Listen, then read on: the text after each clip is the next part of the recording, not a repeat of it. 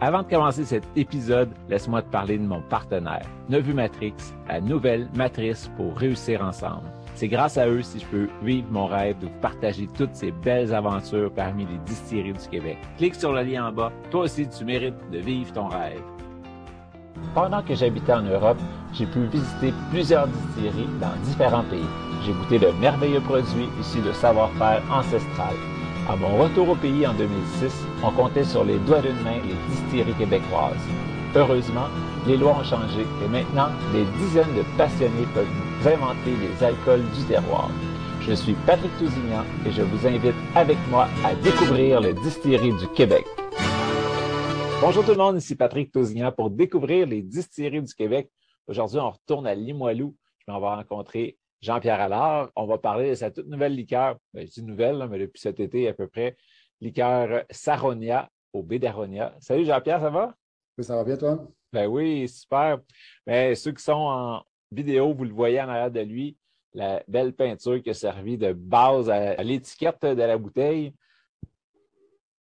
En arrière de lui, puis il y a un beau trou dans l'étiquette pour qu'on voit la couleur du produit qui est écœurante. Aujourd'hui, ben, on va parler de ça, JP. Ça t'est venu d'où l'idée de créer cette liqueur-là? C'est un couple de, jeunes retraités, euh, Sylvie et Martin, qui, habitent sur l'île d'Orléans, euh, pas loin de la distillerie. L'île d'Orléans, pour ceux qui connaissent un petit peu la région de Québec, c'est un peu comme notre, notre campagne à proximité. Puis euh, eux, il y a environ 4-5 ans, ils avaient décidé de s'acheter une maison avec une grande terre pour faire un projet de retraite. Puis on regardait un petit peu c'était quoi les fruits qui, étaient à la mode, en vogue dans le futur. Puis dans la même mouvance que la camerise ou l'argousier, ben, l'aronia, ça se trouve être un petit fruit qui a toujours poussé au Québec avant l'arrivée des Européens, mais euh, complètement méconnu, euh, qui ressemble un petit peu au cassis. Puis là, il nous dit, ben écoute, on cherche des partenaires, on faire, euh, comme, on se dit peut-être que ça serait intéressant de faire un alcool avec ça. Donc, au début, ben, vraiment, je ne connaissais pas du tout le, fruit. j'ai fait différents tests, au départ avec du jus de pomme, vu que la pomme venait également de l'île d'Orléans ça ne fonctionnait pas très bien. J'ai fini par, euh, en fait, travailler avec une entreprise externe qui m'a aidé à faire une recette que par la suite, j'ai quand même possiblement modifié, mais m'ont remis au moins sur une bonne track. Ou là, pour balancer le tout, parce que quand même un petit fruit acidulé à la base, euh, d'y ajouter euh, arôme de rose et de fraise. Puis ça fait vraiment de quoi vraiment intéressant. Puis, du même coup, c'est que dans cette période de temps-là, on avait la fameuse COVID, qui, dans laquelle on faisait du gel désinfectant. Puis, euh, on s'est fait aider à un moment donné parce qu'il y avait une pénurie d'alcool, pour avoir de l'alcool vraiment haut niveau pour faire du gel à 70 Puis, pour nous aider à, la Pocatière, il y a un centre de recherche qui trouvait des façons d'aider à trouver des matières premières, qu'après ça, comment faire pour les, faire fermenter puis augmenter l'alcool au maximum. Puis, ils nous ont euh, mis en, paire, avec une entreprise qui s'appelle Fruit d'Or, qu'eux, euh, ils font des bleuets déshydratés, puis dans leur processus, un des sous-produits, c'est un, espèce de sirop assez épais, très, très sucré de bleuet. Fait que nous, pour faire du gel désinfectant, on faisait fermenter du sirop de bleuet pour, en faire un vin de bleuet, et après ça, on le distillait jusqu'à 80-85% puis on trouvait que c'était vraiment intéressant comme produit. On faudrait bien faire quelque chose avec ça. Fait que finalement, c'est la, la, base alcoolisée de Saronia, bien, en fait, c'est finalement c'est un projet d'économie circulaire, c'est-à-dire qu'on prend le sous-produit d'une entreprise que pour elle, c'est un déchet, entre guillemets, mais que pour nous, en réalité, c'est une matière qu'on peut revaloriser. Puis, euh, on en fait dans l'alcool très, très peu, comme je dis, à, 85% euh, qu'on met dans l'alcool. Puis là, évidemment, on ne met pas que ça, ce qui fait que l'alcool est à 23% elle, d'alcool. Donc, le jus d'aronia n'est pas utilisé pour faire de l'alcool, il est vraiment là pour aromatiser. Dans le jus d'aronia, il est tel quel. 15% de la bouteille, c'est du jus d'aronia. Donc, ça crée un alcool origine Québec, parce que là, c'est 100% Québec. Tout à fait. Donc, que ce soit les matières premières faire l'alcool ou la façon qu'on l'aromatise, c'est tout euh, québécois. Euh, puis là, par contre, nous, le gros défi de ce produit, évidemment, c'est que c'est rare les gens qui connaissent la rognole. Et peut-être les, gens qui sont vraiment qui, aiment beaucoup la bière, ben, ils commencent de plus en plus à avoir des brasseries qui font des bières à la rognole, mais ça reste quand même encore très niche. Euh, il y a Oval qui en a fait une récemment. Tu as également La Souche ici à Québec qui ont fait une bière à l'Aronia. Mais c'est peut-être moi maintenant, je le vois, je le remarque, mais je pense que le commun des mortels, pas tant que ça. Donc, on a décidé d'y aller vraiment à fond. On s'est dit, on va appeler carrément le produit Saronia. S pour Sadaconé, puis Aronia étant le, nom du fruit. Fait que, tu sais, un peu comme euh, du Grand Marnier, une liqueur qui vient mettre de l'avant l'écorce d'orange. Ben, nous autres, c'est une liqueur qui vient mettre de l'avant l'aronia, qui est un petit fruit qui, du terroir québécois. C'est vraiment cool. Euh, mais par contre, aujourd'hui, je vais quand même vouloir aider les gens à leur dire comment que ça se boit, cette liqueur-là. Ben, moi, j'ai goûté à date. tout seul, puis elle est vraiment bonne. Fait que je vais vous montrer tout de suite la couleur que ça donne. C'est vraiment beau.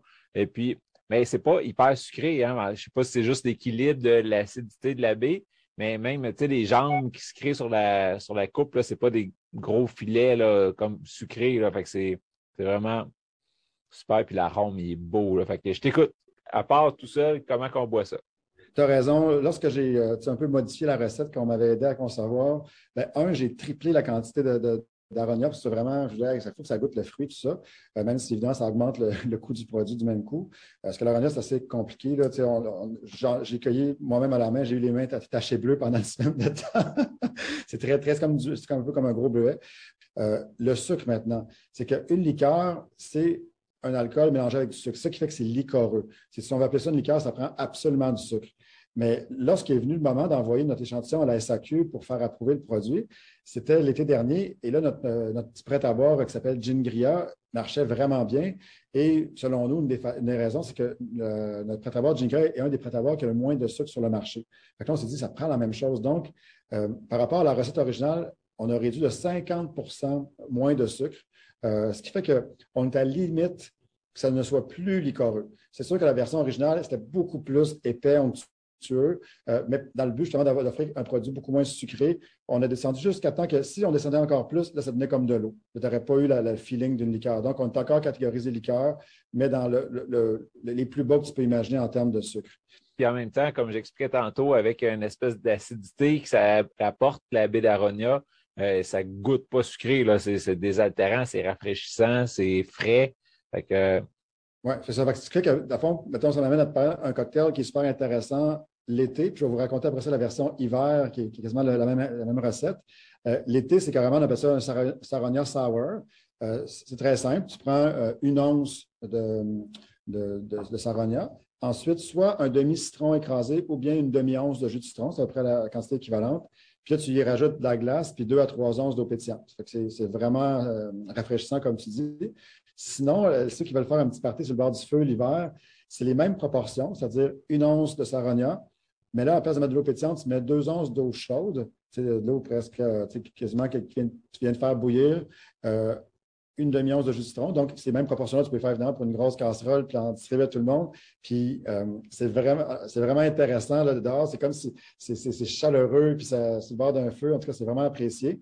sinon, ben, d'ailleurs, on a fait faire des, coupes, en fait, des flûtes à, champagne on peut faire ce qu'on appelle soit un kir. Un kir, c'est-à-dire que tu prends un vin blanc. Évidemment, c'est une liqueur sucrée, je recommande de prendre un vin blanc très sec et tu rajoutes dans ta coupe environ une once de saronia ou bien un kir royal, que là, plutôt que prendre du vin blanc, tu prends du champagne ou un mousseux. Puis, même chose, tu mets environ une once de saronia. Vraiment intéressant aussi.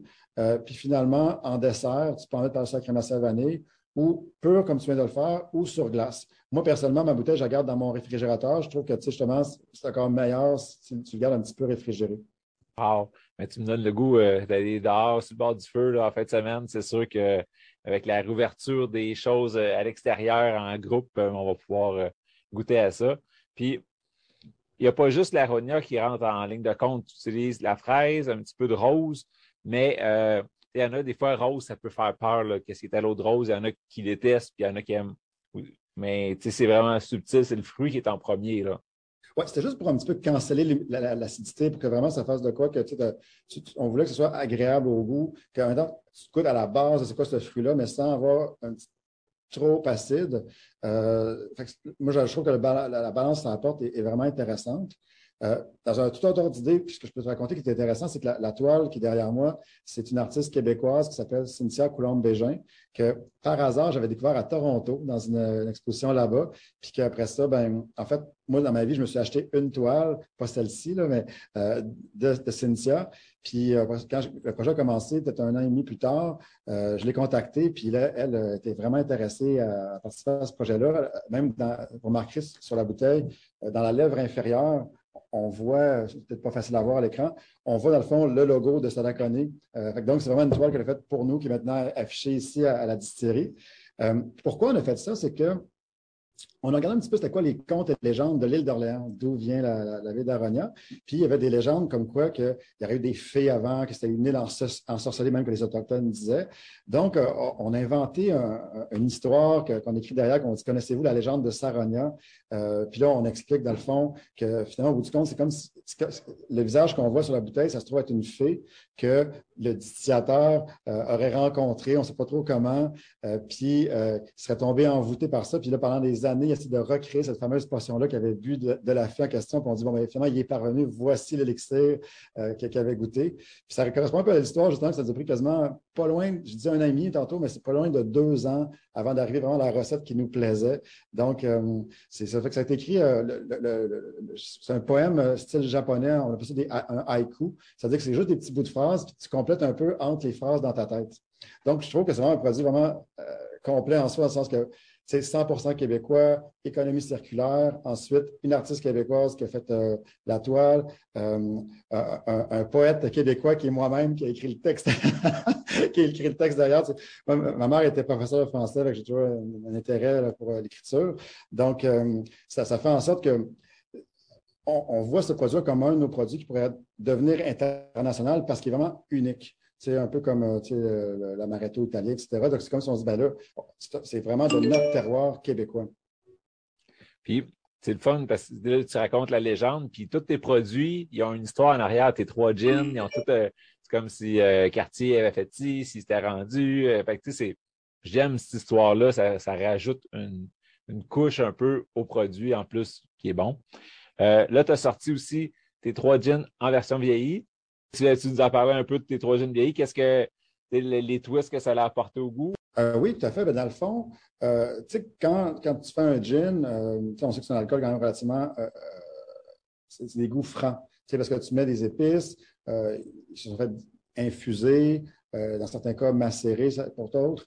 mais à la fin, mettons exemple le noir, par exemple, bon, la, baie de Tasmanie, ça goûte vraiment ça de façon très franche. Tu as, une odeur de lavande également, citronnelle quand tu fais vieillir, euh, c'est comme si, moi je vois ça un peu comme la roulette des couleurs, tu peux dire j'ai tant de jaune, tant de vert, tant de bleu, mais là, euh, un peu comme si j'écartais mes couleurs, j'avais un petit peu moins ce vert-là bien précis, mais j'ai commencé à avoir plusieurs verts de l'âge. Ben c'est la même chose, ça veut dire ça ne goûte que la lavande bien précisément. Ben là, ça vient un petit peu amoindrir, élargir. En anglais, on dire c'est plus smooth finalement.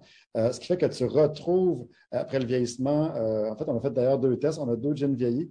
Le noir, on l'a fait vieillir dans un baril qui avait servi à faire du bourbon. Et on a fait aussi un autre baril qui, avait, était un baril qui avait servi à faire vieillir du pinot des Charentes. Donc, ça apporte des caractères complètement différents l'un puis l'autre, mais tu, revois quand même ta base qui est le noir, mais avec deux twists euh, vraiment différentes. Et tu as également le rouge que lui, on a fait vieillir dans un fût qui avait servi à faire du bourbon aussi. Puis dans ce cas-ci, ben, le rouge, on sait qu'il y a une macération de canneberge, puis on sait que le vieillissement vient un petit peu rehausser le fruit que l'on goûte. Alors que la canneberge est très subtile dans notre gin et rouge, mais la version rouge vieillie, on dit qu'elle elle redevient un peu plus élevée. Euh, les amateurs de whisky, en tout cas, ils l'adorent. Il nous en reste encore euh, quelques bouteilles euh, en vente seulement à la distillerie pour ceux qui sont intéressés. c'est possible de les acheter aussi en ligne, mais malheureusement, on, ne les livre pas parce que c'est interdit. Ce qui fait que vous pouvez réserver en ligne, puis même si vous prenez trois mois, c'est pas grave, la bouteille est réservée à votre nom. Après ça, vous passez éventuellement à Québec pour, pour prendre possession de la bouteille. Puis, votre distillerie, vous avez quelque chose de spécial aussi, c'est que vous consignez vos bouteilles. Donc, euh, on pourrait ramener une bouteille de bleu vide que j'ai chez moi. Je m'en vais chez vous acheter une vieillie, puis vous redonner comme 2 dollars pour euh, l'achat de la prochaine. Tout à fait. Dans le fond, ça, c'est un projet quand même qui date depuis l'ouverture de la. Depuis 2019, on récupère les bouteilles. On est rendu environ à 6 000 bouteilles euh, récupérées de cette façon-là. Qu'après ça, ben, nous, on, une entreprise les, nettoie pour nous. une entreprise qui, est spécialisée en nettoyage de, bouteilles de bière, justement. Donc, comme tu nous, on ne voulait pas se lancer là-dedans, ce n'est pas notre expertise. Euh, ce qui fait qu'effectivement, on a même des fois des gens de, Gatineau qui nous arrivent avec une caisse de 12 que depuis deux ans, ils accumulaient. Ça leur donne quand même 24 de rabais sur, euh, sur les, produits à, la distillerie. Euh, d'ailleurs, ça, j'ai vu récemment que la distillerie du Fiard, je crois, vient de commencer à faire ça. que je suis content de, de voir que finalement, l'initiative qu'on a eue en 2019, elle commence à, les gens commencent à nous copier, puis je suis très content qu'ils nous copient parce que, tu veux dire, quand c'est pour aider l'environnement, je pense que tout le monde peut faire la même chose. C'est aussi une façon de, tu sais, on a toutes des bouteilles différentes, donc c'est beaucoup plus facile, évidemment, de gérer, recevoir la même bouteille, la nettoyer, la réutiliser, que ça pourrait l'être pour la SAQ, par exemple, qui va se retrouver avec des tonnes de bouteilles différentes, qu'à part les briser, puis en refaire d'autres produits, ils peuvent rien faire. On sait que dans les trois R, la réutilisation, c'est celle qui, est la, plus amicale. J'ai le mot friendly en tête pour, pour l'environnement. Wow, ben, c'est une belle, une bonne idée, puis c'est cool justement que ça fasse des petits. Là, d'ici cet été, est-ce que tu arrives avec des nouveaux produits?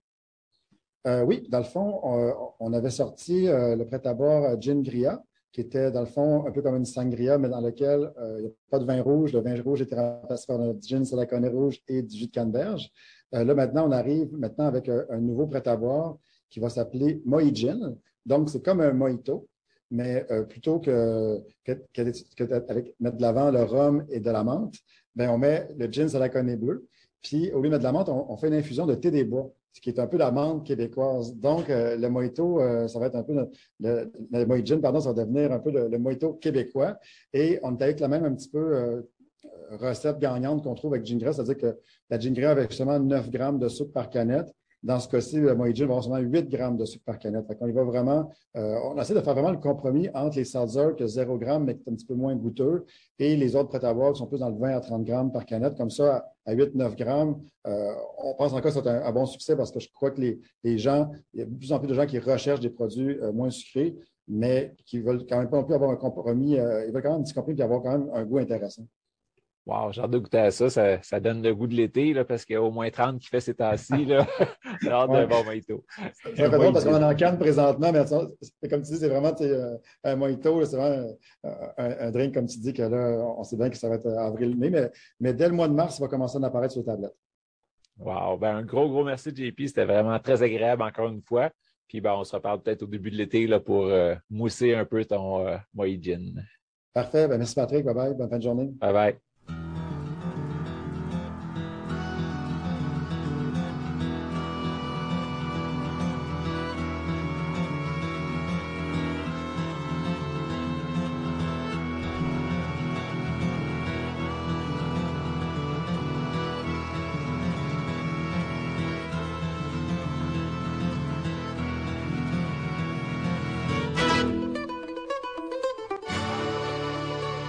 Laisse-moi te parler de mon partenaire, Nevu Matrix, la nouvelle matrice pour réussir ensemble. C'est grâce à eux si je peux vivre mon rêve de partager toutes ces belles aventures parmi les distilleries du Québec. Clique sur le lien en bas. Toi aussi, tu mérites de vivre ton rêve.